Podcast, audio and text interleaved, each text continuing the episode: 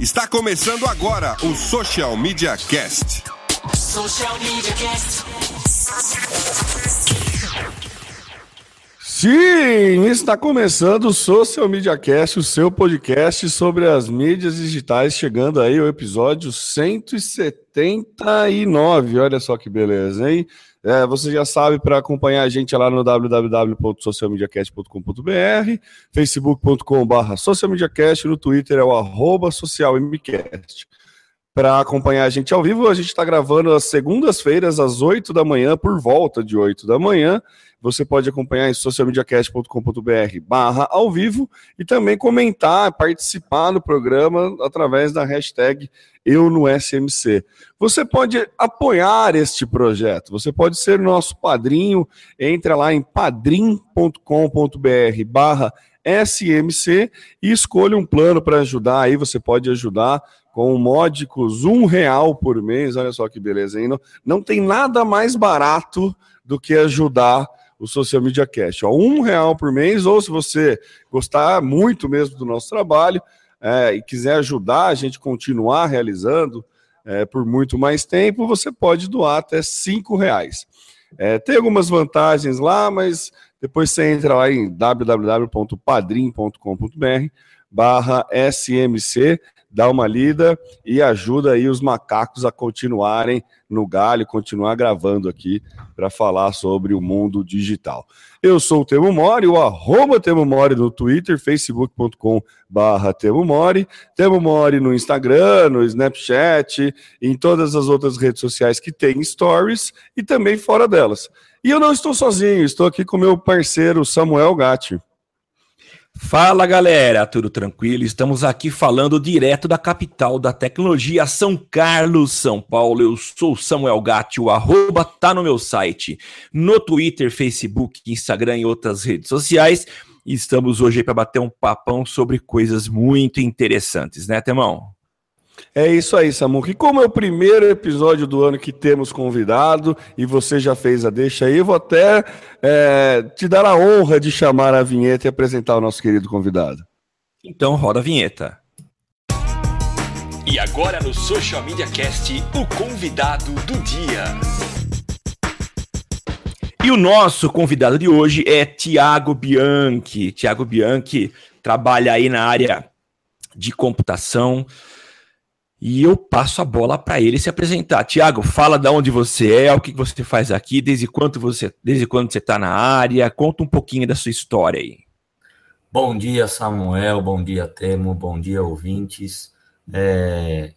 Meu nome é Tiago, como o Samuel já falou, esse aqui é o meu cartão.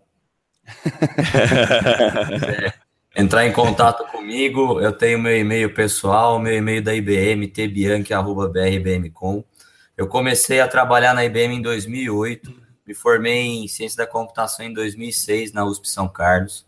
Em 2010, eu, continuando trabalhando pela IBM, eu fui para um, um esquema de home office e comecei o mestrado na, na USP em São Carlos em engenharia de software. Comecei algumas matérias, cursar algumas disciplinas de aprendizado de máquina.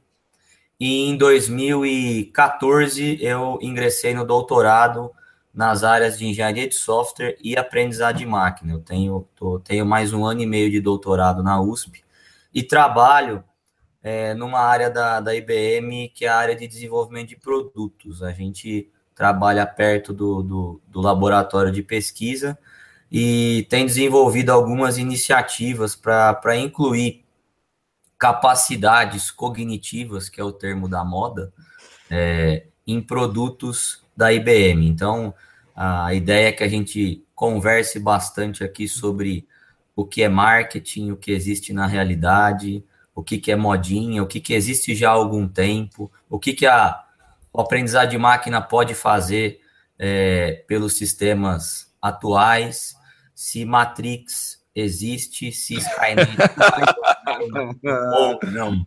Então, daí são assuntos divertidos. Legal. Eu já começo então, Bianca, perguntando: é uma modinha ou não é? A gente vê que hoje existe uma máscara que se coloca, né? Então, o marketing tá aí para mascarar, para colocar é, uma faceta bonita nas coisas. Você acha que é marketing ou o aprendizado de máquina e todas as soluções, a facilidade que, que o, o, aprendizado de máquinas entrega é real, é o futuro, é o presente? Qual é a tua visão do assunto? Então vamos lá. Primeiro, é, é uma modinha e segundo, tem futuro negócio. Então, por que, que é uma modinha? É, vamos, vamos falar um pouco sobre a definição de aprendizado de máquina. Na verdade, aprendizado de máquina é uma área da inteligência artificial. Os livros de inteligência artificial gastam praticamente o primeiro capítulo inteiro definindo inteligência artificial. Não existe um consenso sobre o que é inteligência artificial, mas em geral seriam as capacidades de um computador ou de uma técnica, de uma de um conjunto de técnicas desenvolverem um raciocínio que imitassem é, o raciocínio humano. É, a parte de aprendizado de máquina é muito mais facilmente definida como a inteligência artificial que é possível de ser realizada. Então, são técnicas nas quais a gente aprende com um conjunto de experiências, e a partir desse conjunto de experiências, a gente consegue reproduzir um comportamento que já foi aprendido antes. Hoje, tem ficado popular é, a área de aprendizado de máquina e o termo computação cognitiva, que fique bem claro, é, já é um termo de marketing, porque esse termo não existe dentro da área acadêmica. Hum. Então, é, é, computação cognitiva, é, analytics, o pessoal usa geralmente o termo de analytics para colocar técnicas de aprendizado de máquina, estatística, todos debaixo do mesmo guarda-chuva. Isso começou a ficar popular principalmente com a chegada dos smartphones. Então, é, Todo mundo vai lembrar ali do, do quando começou a aparecer o Google Now no Android, o Siri é, no iOS. Esse daí foram os primeiros bots mais populares que apareceram para o público de massa.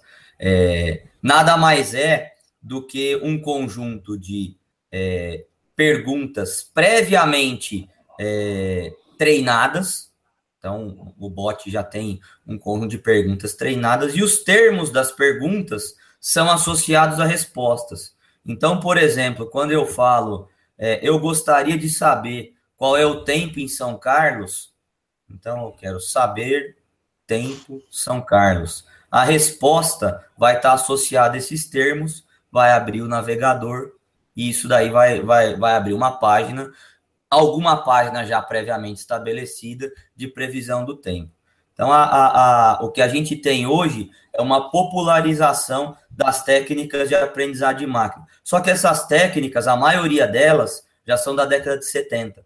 Então, com a, com a evolução do poder computacional, hoje é possível a gente fazer um aprendizado que antes, na década de 80, nos primórdios da computação, demoravam alguns dias, semanas, a gente pode fazer isso em alguns minutos. Então, hoje a gente está é, é, imerso aí na, na, na, computação de massa, ou seja, todo mundo tem um smartphone, todo mundo tem um computador. Então, é, aquilo que é colocado disponível nos smartphones já fica é, automaticamente popularizado. Então, é, é bem por aí. Então, é uma modinha, é uma tendência, mas tem muita coisa para a gente fazer, tem muita coisa para a gente evoluir é, nessa área. Não existe nada de realmente novo em termos de aprendizado de máquina, técnicas novas nos últimos, sei lá, 10 anos. O que o pessoal tem pesquisado é como melhorar as técnicas que já existem,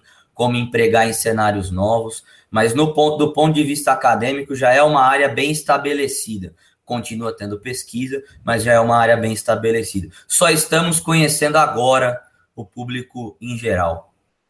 É, ô Thiago, foi engraçado você falar isso, de tocar aqui não é coisa nova, mas porque eu lembro de usar é, bot no Mirk, né? Aí já revelando a idade. Pois é. é. então, assim, nos anos, no come... final dos anos 90, é, começo dos anos 2000 aí, para quem navegava no Mirk, é, sabia que já existia alguns bots que você podia instalar e para segurar o teu canal, para ficar lá ele tirando, caso alguém tiver que quisesse roubar o teu OP, você poderia né, instalar um bot que defendesse o teu canal para você não perder o seu canal. É, então, eu, eu, achei interessante você comentar que não é algo novo, né, porque parece ser algo muito futurista, muito de ficção científica que a gente está vivendo, mas que na verdade é só. É, ter, a gente está tendo acesso agora por uma questão computacional de melhoria do hardware, né? E até quando esse hardware vai ser um fator limitante para a gente, para o que a gente pode aplicar é, a, o, o, aprendizado de máquina, a, o quanto que o hardware segura o software e o quanto que o hardware já liberou. Você acha que ainda a gente ainda depende de um avanço maior do hardware para conseguir uma maior aplicabilidade do, do da, da, técnica de aprendizado de máquina, ou já tem uma aplicabilidade muito grande e já dá para fazer muita coisa com o hardware que a gente tem? Ó, é pergunta interessante, porque ó, primeiro vamos pontuar um, uma, uma questão aqui. É, chegamos no, no limite é, computacional em termos de clock. Nossos processadores não conseguem um processador de desktop passar ali da, da, da linha dos 4 GHz, porque é, por causa do tipo de, de elemento que é utilizado, né, o silício, ele vai gerar muito calor. Então, a computação pessoal ela chegou no limite em termos de capacidade de processamento é, sequencial. Que a gente experimenta hoje em dia? Processadores que tem vários núcleos. É, é, é essa premissa ela vale para computação é, em larga escala. Os servidores hoje eles têm uma capacidade de processamento muito grande, mas é, mais pela capacidade de paralelismo do que pelo processamento em sequencial. Isso daí abre um leque muito grande hoje em dia. Então, é, respondendo a tua pergunta, o hardware hoje ele já tem alguns limites mas a gente ainda consegue trabalhar muita coisa de maneira paralela. Então, os grandes servidores eles trabalham de maneira pa paralela. Qual que é a grande é, dificuldade hoje? Nós produzimos muita informação. O conteúdo que a gente produz é, nem sempre é relevante. Então, é, vocês são da área de publicidade, sabem melhor do que eu. A quantidade de informação que a gente produz é muito grande e nem sempre tudo aquilo que a gente produz é relevante. Como separar aquela informação que é importante, que é relevante, para treinar uma técnica de aprendizagem de máquina? O que, que eu pego da, do universo da internet para treinar um motor de busca, por exemplo? Será que o Google indexa tudo? como que ele guarda isso daí. Então, a, gente, nós entramos numa área é, de computação em larguíssima escala. Então, aí que entra, por exemplo, é, o, o business bingo, né? Então, a gente vamos soltar alguns termos aqui, o Big Data. Big Data nada mais é do que trabalhar com computação em larguíssima escala. A quantidade de dados é estupidamente elevada. Então, vocês terem uma ideia, um dos clientes da, nossos é, da, da IBM, do produto que, que eu trabalho com desenvolvimento, eles têm uma, uma base de dados do banco de Oracle de 35 terabytes. Para o ouvinte é, entender o que são 35 terabytes, pegue a bolacha do seu HD, que vai ser mais ou menos desse tamanho, empilhe 35 delas, e isso daí vão dar um, um, uma noção do que são 35 terabytes. Para o mundo de Big Data, 35 terabytes é muito pouco. Então a gente está trabalhando aqui com um volume de dados enorme. Para a gente ter ideia, não, não, não, sei se vocês vão se recordar lá do, do reator na Suíça que fazia testes de colisão de átomos, ele produzia um volume de dados na, na, na escala de petabytes por hora. A quantidade de informação é muito grande. Isso daí na área científica que é direcionada. A internet produz é, algo em torno de petabytes por minuto no mundo. Então, assim, é, a quantidade de informação que a gente tem é muito grande. Qual que é o, a dificuldade para aprendizado de máquina em específico? Selecionar aquela informação que é importante é, para eu realizar o treinamento. Então, a analogia que eu faço, a gente pegar o nosso filho, ensinar para ele uma coisa errada, ele vai aprender aquilo ali e vai fazer errado.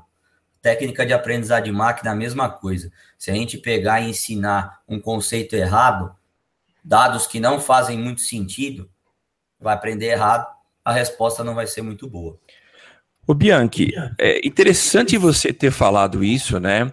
É, na verdade, o aprendizado de máquina está ensinando para as pessoas o que ela, para a máquina o que ela deve considerar e o que é lixo, né?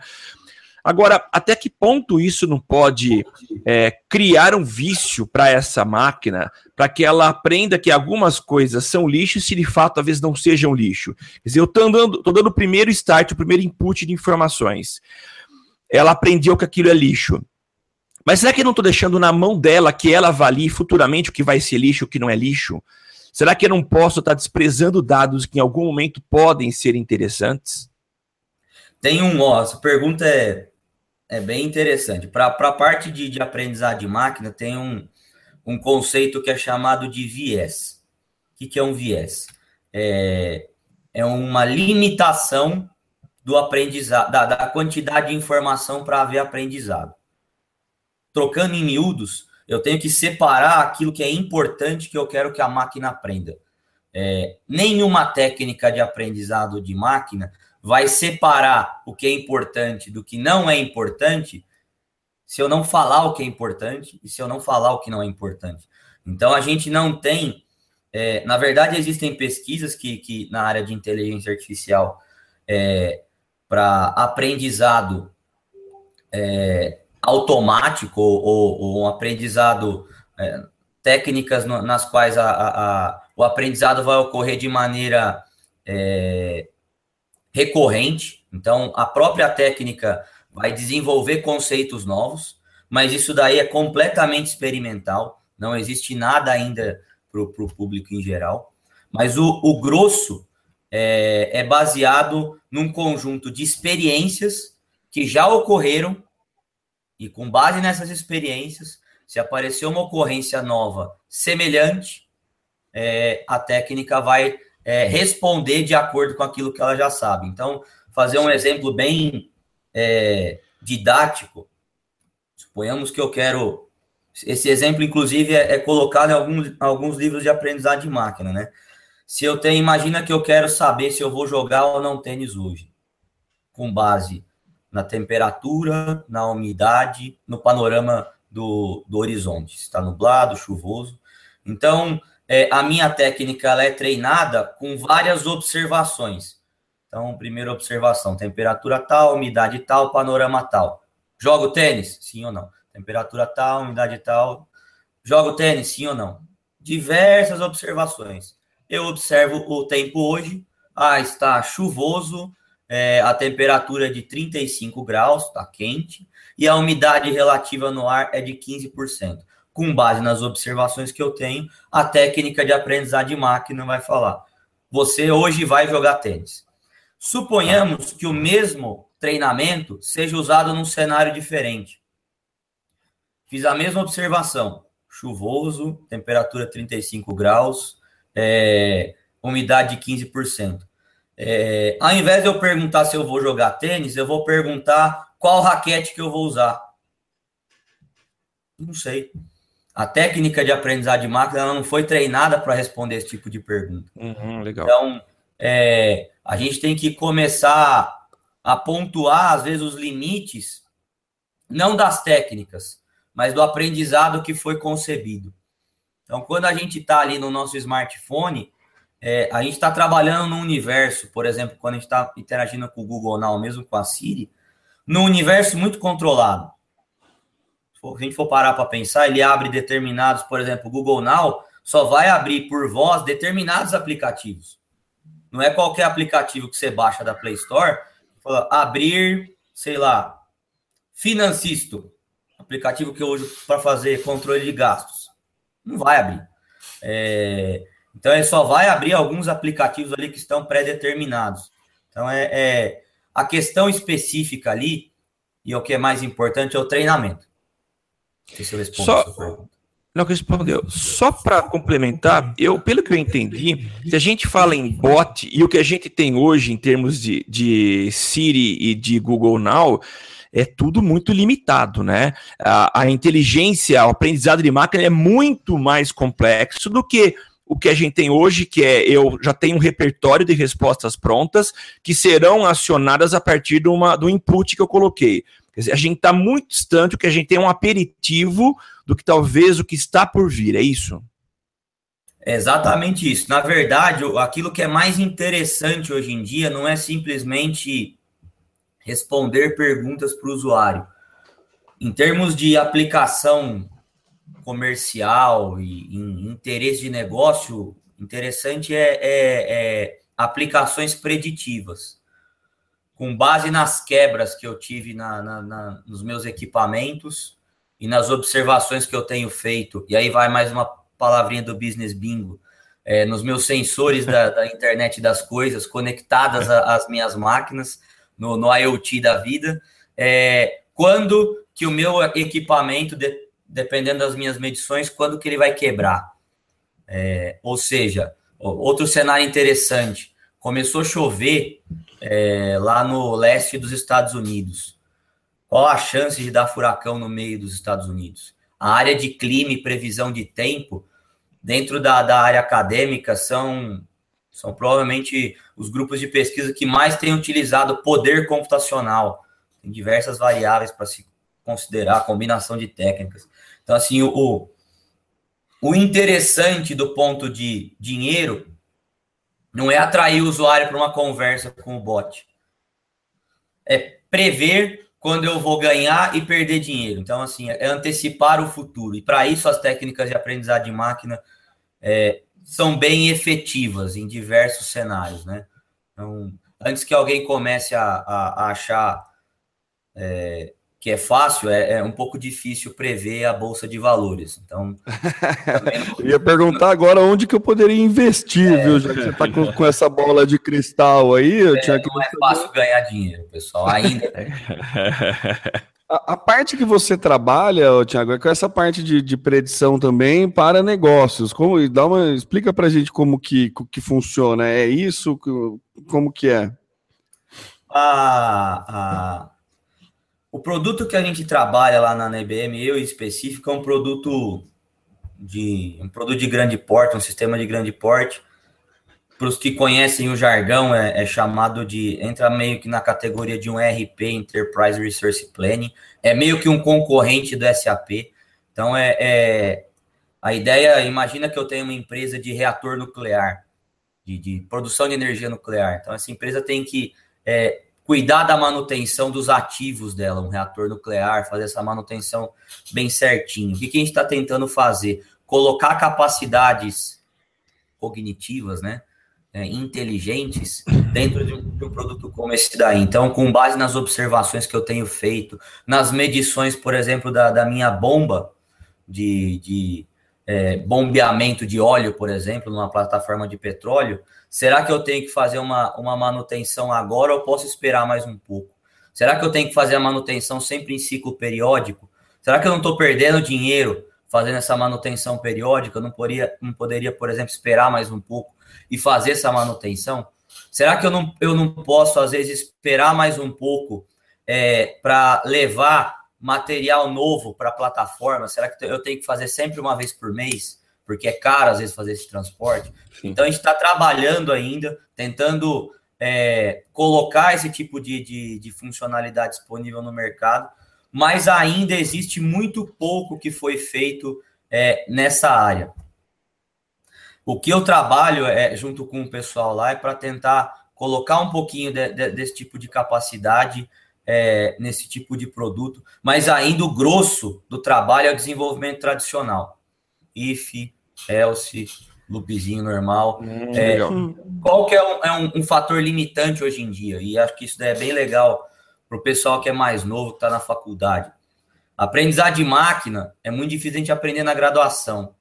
Em geral, a gente só consegue ter acesso a esse tipo de conhecimento em cursos de mestrado, doutorado, porque o ferramental matemático e estatístico é um pouquinho complicado. Então, hoje, na verdade, existe uma deficiência de profissionais capacitados nessa área. É, teve alguns anos atrás, né, a profissão mais sexy do, do momento, né, que é o cientista de dados ou engenheiro de dados. é, eu acho legal os termos que o pessoal vai usando. É. Então é, é, mas na verdade não é a que é a mais sexy, não. É, é a que pessoal está mais querendo e não tem muito disponível. É, um dos grandes limitantes para a área, na minha opinião, hoje em dia, não é o poder computacional, não são as técnicas em si. É a falta de mão de obra falar um termo bem jargão aqui, que, que saiba trabalhar com isso daí. E você falou então, assim, pelo que dá para a gente entender, a aplicação da coisa é muito quase que em linha de produção de empresa, né? Para você conseguir fazer esse estudo, para você entender é, aonde você pode aplicar uma manutenção ou onde você pode é, otimizar ou tornar um processo mais eficiente. E qual que tipo de, de aplicabilidade isso, é, isso tem fora dessa parte de, de linha de produção? É, você falou aí de, de, alguns termos de modinha e alguns jargões de marketing, né? Que o marketing dá uma mascarada em, em tudo, é interessante. O que, que o marketing pode fazer de uso de, de, dessa tecnologia e como a gente pode trazer essa aplicação para o marketing. É, é muito claro o, o quão economicamente é viável essa questão da aplicabilidade na linha de produção. Mas a gente tem modelos de algoritmos que a gente conhece, inclusive já, já discutiu aqui, da Amazon, por exemplo, uhum. e ela, ela organiza o estoque dela de uma maneira preditiva para poder dar uma melhor experiência para o usuário de receber o produto mais rápido. Então, por exemplo, se o cara comprou o livro 1, 2 e 3 do Harry Potter, muito provavelmente ele vai comprar o 4, então o centro de distribuição da Amazon já manda o livro 4 para perto da casa dele para quando ele for pedir.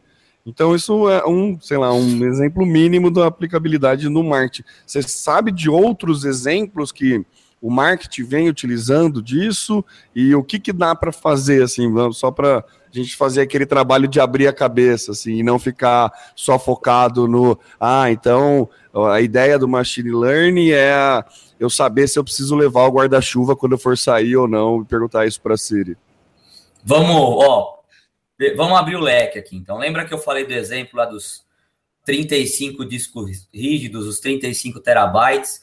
Aquilo ali é um exemplo da, da, da uma, uma parte, a gente pontuou algumas coisas da indústria o que, que a, é, é, a, indústria tem em comum no, no, no, no, que diz respeito à aprendizagem de máquina e é, os outros segmentos aí de, de, de, mercado? O que, que o Facebook, a Amazon, o que, que o Google tem de riqueza?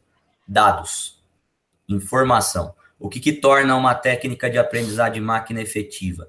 Dados.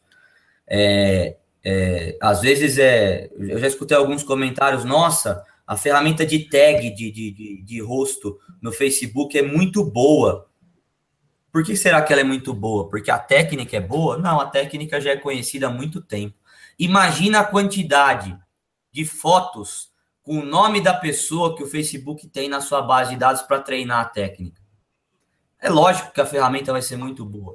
Não por causa da ferramenta em si, não por causa do desenvolvedor, mas o que foi usado para treinar aquela ferramenta? Por que, que o Google é tão bom naquilo que faz? Na, na no que é interessante ali para a área de marketing? Por que, que a gente consegue segmentar tanto propaganda e direcionar tanto a propaganda usando o Google? Caramba, é uma das maiores bases de e-mail do mundo tudo que você está recebendo, aquilo ali está sendo indexado, está sendo separado, está sendo catalogado. E se você não prestou atenção, você concordou com isso quando abriu o seu e-mail do Google. Sério? Então é, é... Vendeu tá a alma, né? Tá lá. Nunca ninguém, nunca ninguém leu lá o, as 35 páginas do contrato lá e clicou no OK, então... Não, é só clicar uma caixinha e dar OK, precisa ler? Pô, não precisa, né? Então, assim, é, é, é, a riqueza está nos dados. A Amazon, a quantidade de entregas que eles fazem é muito grande. Então, eles sabem, por exemplo, é, analisar é, um crescimento, talvez, do, do, do interesse de compra de uma determinada região e deslocar a logística é, no entorno para começar a, a, a, a, tornar mais ágil aquele, é, as entregas naquela região. A Amazon tem, tem, tem serviços que são fantásticos. Se você fizer parte do Amazon Prime, por exemplo, você recebe o teu produto em um dia, às vezes até no mesmo dia. Eles criaram, eles, eles começaram a ver que era muito mais rentável eles é, pagarem armários de entrega do que é, fazer entregas na porta da sua casa. Então, tem várias cidades dos Estados Unidos, armários da Amazon com senha. Você compra, vai ser colocado o seu produto lá, você recebe a senha no seu e-mail, vai lá, digita e pega ele. Então, ele, é, eles conseguiram detectar que esse tipo de comportamento, esse tipo de estratégia ia ser mais lucrativo. Então, a, a, a fonte, a riqueza de, de, de, de desse comércio está nos dados. Amazon, Google, Facebook, Oracle, grandes players aí. O Bianchi, e não tem como a gente não falar de uma das principais referências da inteligência artificial, e você está muito ligado a isso, né? E aliás, o convite desse bate-papo começou numa conversa nossa, né? Em que saiu o assunto do, da maravilhosa e poderosa inteligência do Watson que está dominando o mundo. Isso é real ou não é marketing? É real, é, mas não é tão fácil de ser utilizado. Por quê? Precisa ser treinado. Então, o Watson é, é, Vamos lá, vamos fazer um pouquinho de. Vamos voltar um pouquinho atrás aqui. Há, mais ou menos 10 a 8 anos atrás, é, o Watson, na verdade, teve uma equipe do, do, do, de alguns departamentos dos Estados Unidos que foi desafiada a, a bolar um projeto para ganhar um.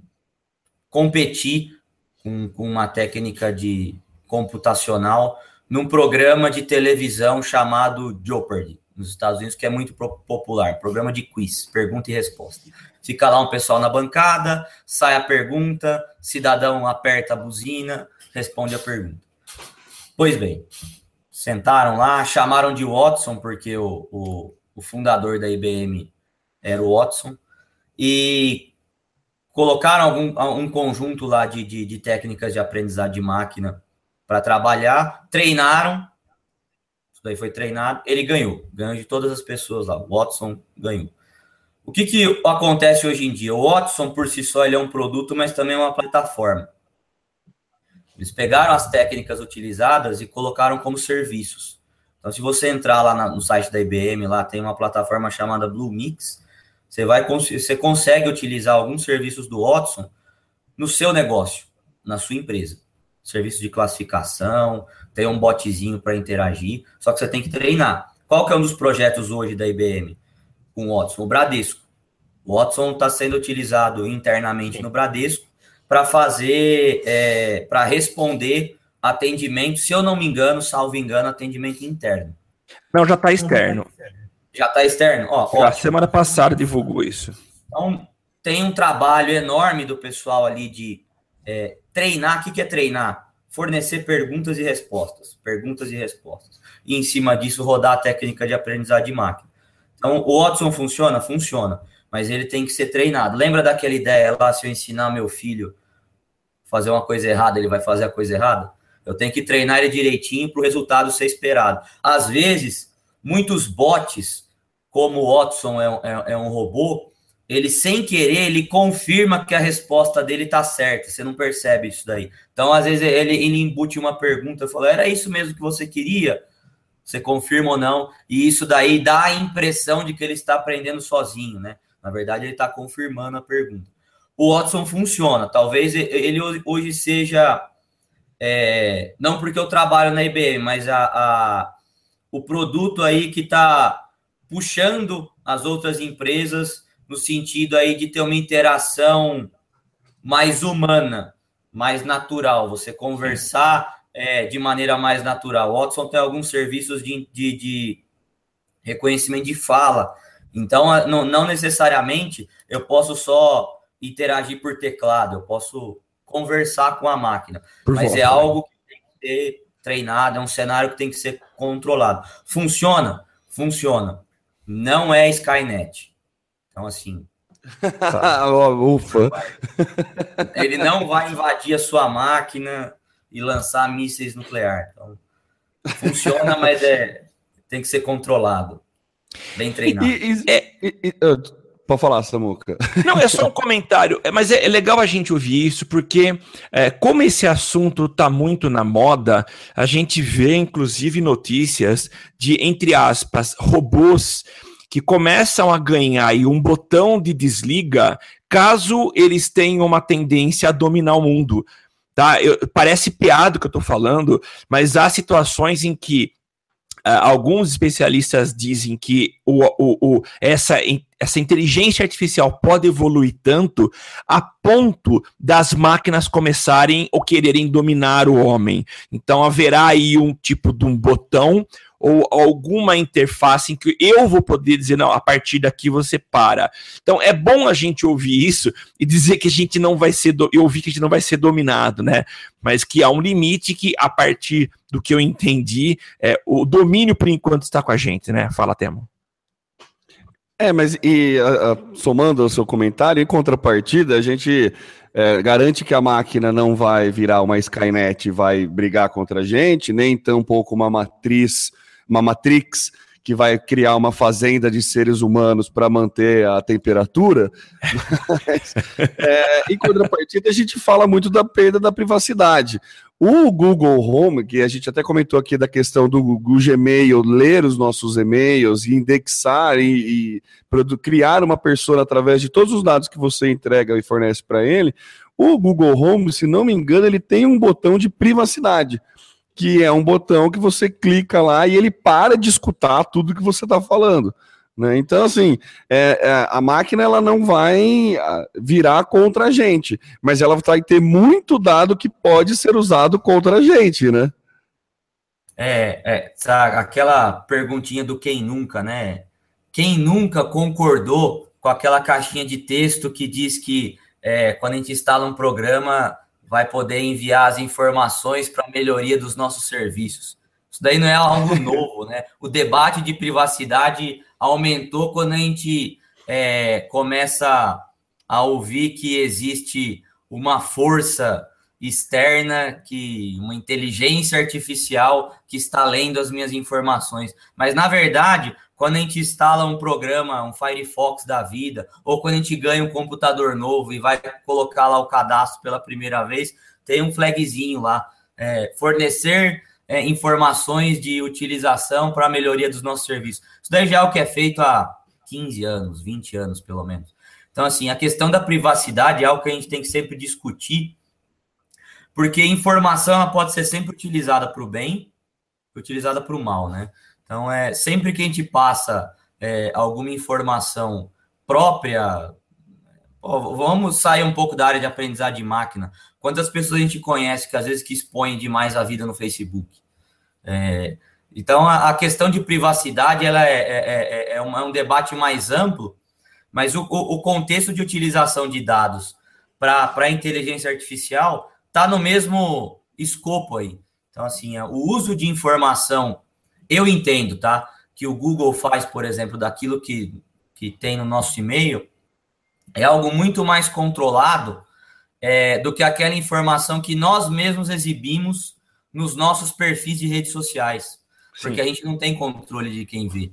O Google, pelo menos, está ali, está no servidor dele, você está protegido por, por, um, por, uma, é, por um acordo jurídico. Se alguém invadir essa informação, vazar, você pode processar que eles vão ter que pagar. Então, existe pelo menos uma fronteira estabelecida. O que a gente às vezes é, é, vê hoje em dia é, é, o pessoal se expondo demais, né? Então, às vezes a gente tem que, acho que temperar um pouco mais o discurso, né? É, a, a, se a gente às vezes preocupar, se mostrar um pouco menos, talvez a gente fosse um pouco menos paranoico com as empresas que utilizam os nossos dados, porque essas empresas respondem juridicamente por isso. Eu trabalho numa grande empresa. Quando eu entrei na IBM, sem brincadeira, eu assinei um calhamaço de documento enorme sobre confidencialidade. Eu prefiro é, ter problemas com a Receita Federal do que ter problemas de confidencialidade com a IBM, porque eu vou ser processado.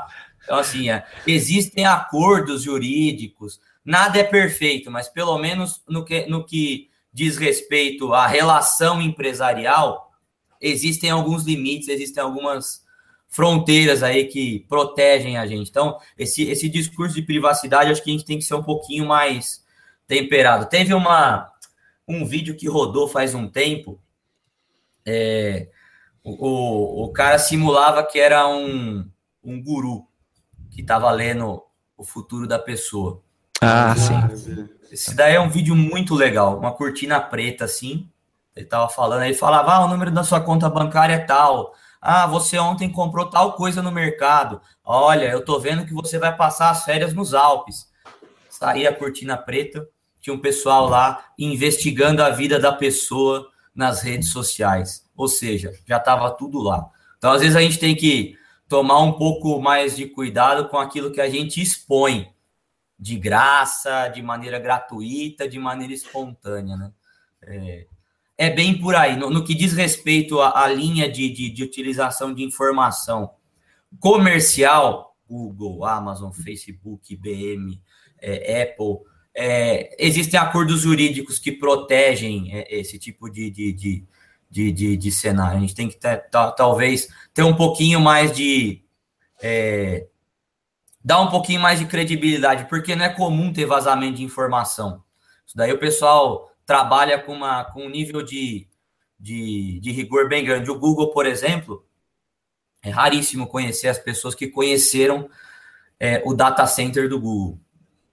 Assim, tem mais de um. Um banco, por exemplo, é, você não sabe onde ficam os data centers de um banco, porque é, justamente aquela informação é protegida. Então, quanto à privacidade, acho que a gente é, não tem que se preocupar muito, mesmo porque eles já têm usado as, as nossas informações há um bom tempo. Ah, legal. É, é, bem isso, né? Você tem que tomar mais cuidado com o que você faz, o que as empresas que você contrata faz. Né? É, vamos fazer um trabalho aí de futurologia. Queria saber, você falou da, dessa questão de é, termos na moda e de coleta de dados e e que isso é só a ponta do iceberg que chega para o usuário final, que a gente tem todo um trabalho que já é utilizado em linhas de produção e tudo mais dessas técnicas de aprendizado de máquina. Mas o que chega, é, o que chega hoje para o usuário final são essas comodidades que nos lembram até um pouco dos Jetsons, assim, né? De você poder pedir as coisas. Então, é isso que acaba brilhando mais os olhos do usuário final é, essa relação de internet das coisas, de diz, eu lembro do, de comentar aqui que no Google I.O. eles é, criaram uma linguagem entre os eletrodomésticos, que se não me engano era o Google Wave, que ele ia começar a entender os seus hábitos para começar a oferecer coisas para você. Então ele vai entender que quando abrir o, teu portão, em determinado horário, o teu portão vai falar para o teu ar-condicionado ligar, para tua cafeteira fazer o café e para tua banheira já esquentar a água. É, o, o quão real isso é, o, quão, o quanto já existe disso e o, e o quanto já é aplicável essa questão de internet das coisas para o usuário final. Você tem algum dado, alguma coisa em relação a isso? É, assim, dado, assim, números a gente não tem muito Claro, mesmo porque é, vocês conhecem melhor do que eu. Primeiro a gente faz marketing e depois as coisas começam a acontecer. Então, primeiro a gente faz propaganda e depois a, a, a, os produtos e serviços começam a ser vendidos. Então, assim, um termômetro que eu tenho, enquanto a propaganda está bem grande ainda, é sinal que os produtos e serviços ainda não estão tão populares assim, né? É, essa parte de automação comercial, por exemplo, é, existe já re realidade. Só fazendo um parênteses naquilo que você falou, mais uma vez, é, a técnica ela foi ensinada, ela aprendeu com observações, né? É, eu cheguei em casa, liguei o ar-condicionado, coloquei o café para fazer, fazer e fui para o banheiro tomar um banho. É, eu fiz isso uma da minha esse, desse hábito uma rotina e a técnica através de sensores coletou informações e desenvolveu um comportamento preditivo a partir disso daí. Então tudo é baseado em observações, né? Não é feitiçaria, é tecnologia. é, então assim, é, a gente tem que observar que por enquanto certas comodidades ainda são muito caras, né? É, o, o, preço do sensor tem diminuído muito. O, aquela plataforma do Arduino, que é para a gente fazer experimentação, Sim. caiu de preço, mas, por exemplo, tem sensores hoje que estão na, na, na casa dos 50 centavos de dólar, sensores que já têm capacidade de comunicação IP. Então, já posso Não. observar alguma coisa e mandar pela rede. É, em termos de hardware, estamos tranquilos para colocar, por exemplo, um sensorzinho desse daí numa geladeira e o usuário final ele não ficar sabendo, mas não é qual o ponto de parada que está a minha entrega, em qual centro de distribuição que está a minha entrega, mas em qual quilômetro que ela está e quando que ela vai chegar na minha casa com precisão. Temos essa capacidade. O que falta? Existe um ciclo de desenvolvimento para o pessoal criar o produto, desenvolver a plataforma e entregar para o consumidor final. Assim, falando em termos de futurologia, eu acho que a gente vai ver muito avanço aí nos próximos três, quatro e cinco anos em termos de serviços, entregas, é, sugestões. Nós já temos, por exemplo, o usuário um pouquinho mais antenado entrou no Google, entrou no Facebook, a propaganda que aparece ali é coisa que você fez ontem. Navegou ontem, está procurando um tênis, apareceu propaganda do tênis já em promoção. Então, assim, eu acho que a gente vai melhorar em termos de, de, de serviços, principalmente serviços de entrega. A Amazon ela ainda domina o mercado sozinha, vai começar a aparecer mais concorrente. É, existem empresas trabalhando muito fortemente é, não em entregar serviços para o usuário final no, é, no B2C, no business é, to, to consumer, mas trabalhando no business to business, em desenvolver plataformas. A Amazon tem trabalhado muito forte nisso, IBM tem trabalhado forte nisso, Google, Facebook. Então, é, ao invés da, da gente ver o usuário final recebendo é, serviços de, de computação cognitiva de aprendizado de máquina, é, as empresas estão recebendo uma plataforma para elas desenvolverem os seus produtos em cima disso daí. Então Sim. tem um ciclo natural ali de desenvolvimento que tem que ocorrer antes de nós, réis mortais, é, experimentarmos as vantagens disso daí. Então é, é, tá aparecendo, né? Tá, tá, tá começando, mas ainda vai demorar muito é, para aparecer um faz faxina em casa, no máximo, hoje a gente já tem, por exemplo, o aspiradorzinho, né? Aspiradorzinho ali já tá ficando meio é. que comum. Ainda tá caro pra caramba. Viajei no mês passado dos é. Estados Unidos, é, 500, 600, 700 dólares, mesmo para o mercado americano é algo caro, né?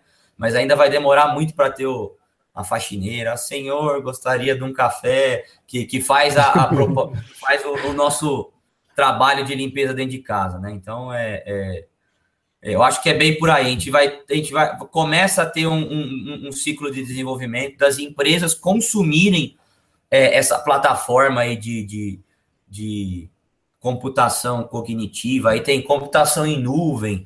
É, e esse ciclo aí ele requer pelo menos aí uns cinco anos, seis, sete anos aí de desenvolvimento, de maturação de produto. Esse produto cair de preço para se tornar mais popular. popular. Né? Eu creio que vai ver bastante coisa nova aí nos próximos 3, 4, 5 anos. Ah, legal. É, você meio que já respondeu, mas é, nessa, nessa questão do, do, do ciclo, é, toda a conversa que a gente teve aqui só teve é, empresa privada, né? Não teve nenhum órgão governamental que faz uso disso, né? E como você logo no começo fez questão de frisar que esse aprendizado de máquina não é algo novo, e sim é algo muito já utilizado em indústria, em linha de produção. É, o Bradesco agora está utilizando para atendimento interno e externo. É, você acha que está muito longe da gente conseguir dar, é, melhorar a eficácia de alguns órgãos públicos? Por exemplo, sei lá, botar essa tecnologia do Watson que o Bradesco usa num poupa-tempo da vida, ou alguma coisa assim que agilizasse é, o atendimento é, para é, órgãos governamentais ou conseguisse usar essa tecnologia em órgãos governamentais para que é, a economia fluísse de uma forma é, mais orgânica, mais redonda, e aí tivesse um incentivo para cada vez mais baratear esse tipo de coisa. Você enxerga algum movimento da parte governamental se interessar nisso ou é, é utopia? Não, não é utopia, não, mas o que a gente tem que refletir antes é que é, você já usou o termo que, que na minha opinião, é, direciona a resposta. A questão é interesse, né? Então, é, não, não, vou entrar em assunto político, não, não, é essa a ideia, mas o interesse do, do, do governo nem sempre é otimizar as relações internas entre departamentos, mas às vezes vai ser um determinado departamento, é, é, despertar o interesse desse departamento por ter um serviço mais eficiente pelas, pelos seus próprios motivos. Vamos dar um exemplo lá de, de, de, de serviço que eu sei que já está se utilizando, pelo menos em estágio embrionário, de algumas técnicas aí de, de para detectar fraude, por exemplo. É a Receita Federal. Se você for chamado pela Receita Federal, não existe mais é, o termo que que era usado antigamente era de malha fina, né? Existia uma suspeita de que o. Não é nem suspeita, era por amostragem na década de 90. Sei lá, eles pegavam é, um, uma, uma, uma, determinada parcela da população e chamavam para ver se estava em ordem a declaração de imposto de renda. Se você foi chamado hoje, fique ciente de que já existe alguma coisa errada. E já existe cruzamento hoje da Receita Federal com informação de rede social. Então, se você é, é um trabalhador assalariado e posta foto de Ferrari, meu amigo, cuidado. Pode ser que você seja chamado para explicações e para justificar esse tipo de, de, de coisa. Então já existe Ou algum. Se seu filho posta uma foto com uma Ferrari, você também pode rodar, né? É, o contrário também, né? Se você está é, expondo, é, se você declarou também uma Ferrari, mas sua vida é miserável no Facebook, você é um laranja. Você é um laranja, exatamente. Então, assim, é, o que o, o ambiente corporativo, empresarial, vou pegar o exemplo do Bradesco que a gente já conversou. Por que, que é mais fácil ter uma é, é, colocar técnicas de aprendizado de máquina, é, oferecer serviços que utilizem essas técnicas numa empresa. Bradesco é uma empresa enorme, tem diversas pequenas empresas lá dentro. Só que é, vai ser muito mais fácil você fazer uma integração de informação, consolidação de dados, diversos sistemas fazerem eles trabalharem em comum do que numa, numa instituição governamental. Então, por mais que a gente tenha, sei lá, órgãos como o SERPRO é, do, do, do, do, governo federal, é muito segmentado. É, quando você vai, o exemplo que você usou do Poupa Tempo. O Poupa Tempo, eu creio que hoje é o máximo que a gente vai experimentar de integração. Por quê? O Detran é um órgão que não fala com a Receita Federal, que não fala com a carteira de trabalho. Descobri que faz pouco tempo que perder a carteira de trabalho é, talvez é o pior documento para perder, porque é, a Justiça do Trabalho, o Ministério do Trabalho ainda é, é, tudo muito no papel. Então, assim, é, falta uma integração muito grande. Existe um desbalanceamento muito grande em termos de adoção de tecnologias, até no nosso próprio governo federal. É, a gente é, é, terceiriza muito pouco, na minha opinião, determinados serviços, né? Tem, tem muito pouco serviço que é profissional lá. Então, é, eu acho que ainda vai demorar um bom tempo para a gente experimentar, por exemplo, um poupa-tempo virtual. Então, é, mas já existem algumas iniciativas no governo, principalmente no que envolve dinheiro e segurar é, os nossos impostos, saber se a gente está pagando direito. Isso daí o governo já está espertão. É, é cai no, no interesse, né? É, é, e que tá certo, né? Não acho que é uma, uma aplicação errada, não. Acho que é. Se você parar para pensar o, o, que você falou, eu nunca tinha parado, me parado para pensar nisso, né? Feito essa relação. Cara, a malha fina era a amostragem, então quer dizer, devia ter umas. A sonegação devia ser muito maior, porque é por sorte, né? É assim, ah, então pô, vou ficar sonegando. Caso eu for na malha fina, eu preciso pensar como me defender. E não, assim, se eu já for, eu já tô, já tô sendo acusado. Então, assim, é, é importante, né? A gente tende a reclamar da, da do, do, interesse em só eles profissionalizar a área de, de, de coleta de impostos, né? De coleta de ativos, mas é importante que tenha, é importante que é exista. É importante. É, e tomara que, que espalhe para outros departamentos. Né? Acho que. É, é a tendência. É, a tendência. é, um poupa-tempo virtual já seria fantástico. E o que você Muito falou, bom. o poupa-tempo, ele realmente, né? Ele faz uma integração muito boa entre os serviços. Achei, acho legal isso. É, então, é uma então, integração humana, né?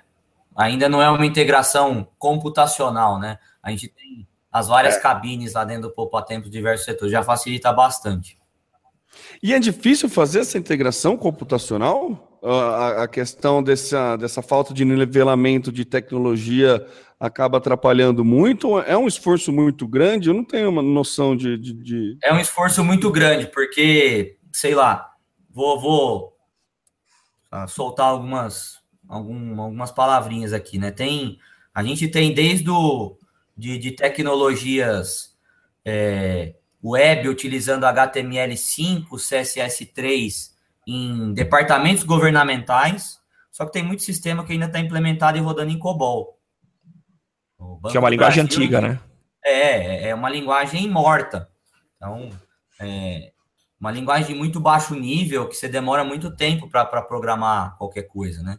Então, se a gente for falar, por exemplo, quem, tem, quem é correntista do, do, de, de, de um banco estatal, por exemplo, vai ver que o, o atendente está lá na telinha preta. Aquilo ali é um terminal é, COBOL. Então, assim, é, a, a, dificuldade hoje de integração é pela. Quanto mais quanto maior a diversidade de tecnologias, mais difícil é fazer essa integração. E algumas tecnologias são muito difíceis de serem integradas. O COBOL, por exemplo, não é igual o Java, que a gente tem interfaces web services para consumir recursos REST é, de uma maneira mais fácil. Né? O COBOL é difícil. Tem outras linguagens irmãs do COBOL aí que são tão difíceis quanto. Então, essa integração é bem complicada. E, além disso, tem a questão de é, burocracia, é, acesso à informação, acesso aos dados, é, o, o, nosso governo, na verdade, funciona de uma maneira muito fragmentada, tem diversas é, empresas estatais né, que, que, que, que, que tem que dar as, permi as permissões de acesso à informação. Então, é, é, se dentro de uma empresa não é algo simples de integrar informação, é, os, os, sistemas hoje eles têm crescidos nessa linha, na, na verdade, a ideia não é mais ter um sistema muito grande, é, mas, na verdade, vários sistemas trabalhando em de maneira integrada, né, um sistema de sistemas, é, no, numa organização estatal é, ma, é mais complicada ainda. Nós temos alguns bons exemplos, né, para nos inspirarem. Por exemplo, o termo que eu usei de sistemas de sistemas, ele nasceu é, 10, 15 anos atrás nos Estados Unidos.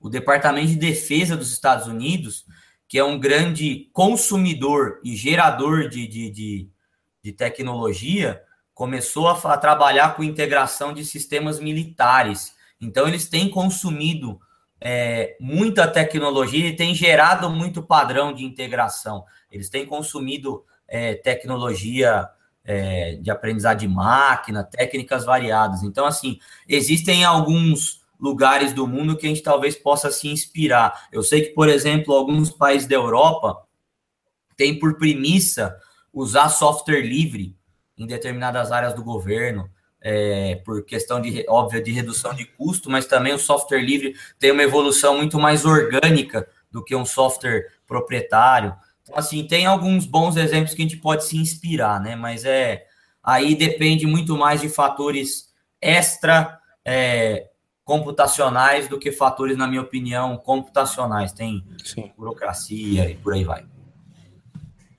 Muito bacana. E aí, Samuca, tem mais alguma pergunta? Como é que tá? Acho que podemos.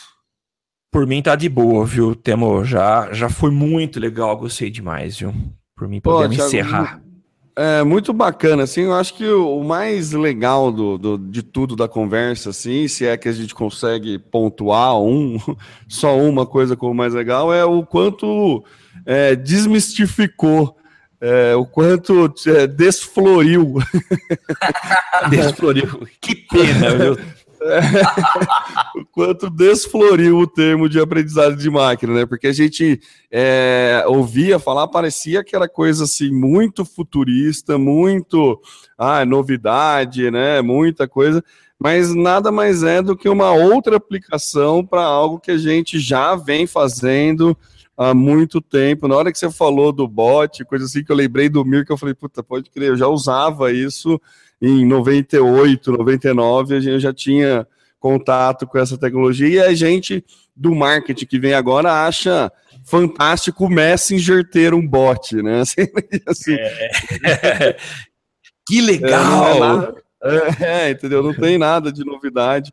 Né? A gente está quase 30 anos na frente, aí 20 anos na frente do- de uma tecnologia que está sendo implementada agora por conta também do que você comentou dessa melhoria computacional, né? Isso que está que, tá gerando toda essa demanda. Uma última pergunta, você falou de uma profissão sexy na época, que era o analista de dados, engenheiro de dados, né?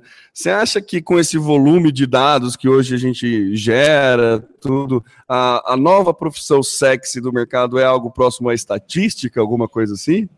Não, o- ó, estatísticos e matemáticos, é, um aviso para vocês, vocês não precisam só da aula. É, o mercado Cara, isso muda maioria- muito, viu?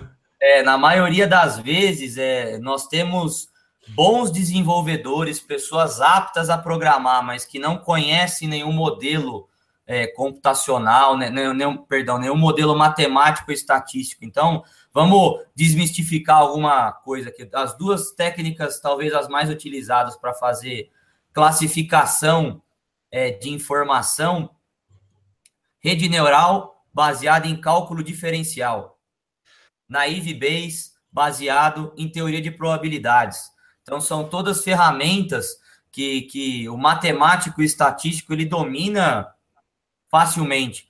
Então, é, é, a ideia é que esses profissionais comecem a migrar para essas áreas próximas à computação, até para suprir aquele gap que eu comentei, que, que as técnicas de aprendizagem de máquina não, não tem. O, professor, o, o, o, estudante de graduação não vai ter acesso a elas na graduação. Mas o matemático e o estatístico conhece todas elas muito bem, e essa migração, na minha opinião, de um matemático, de um estatístico para a área de aprendizagem de máquina, ela é, um, ela é muito mais fácil. Então, aviso aos navegantes aí, vocês não precisam dar aula o resto da vida.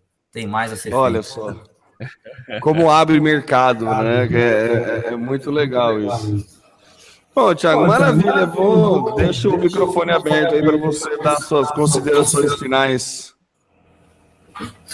Muito obrigado pela oportunidade. Foi um bate-papo bem legal, bem descontraído. Estou à disposição para se vocês quiserem conversar sobre quaisquer assuntos.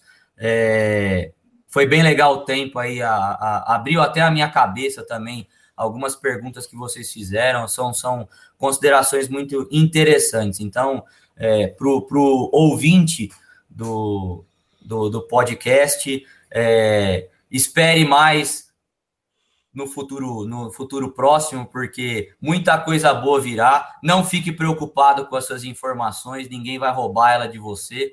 É, a, Skynet não vai dominar o mundo. É, tem muita coisa boa ainda por vir. É, essa é uma área que é muito interessante, tem muita, muito curso e tutorial. Vocês comentaram de algumas APIs, de, de, de algumas APIs de Google, principalmente, a própria IBM tem algumas. Tem tutoriais que o usuário final pode brincar, interagir com essas técnicas, pode aprender. Então, assim, tem muita coisa interessante é, para a gente fuçar e é, deflorar esse universo novo aí. Então é, é, é bem legal. É, é, é legal a gente conhecer um pouco mais para quebrar mitos, quebrar barreiras. Então, estou à disposição de vocês. Foi bem legal. Um bom dia de trabalho a todos.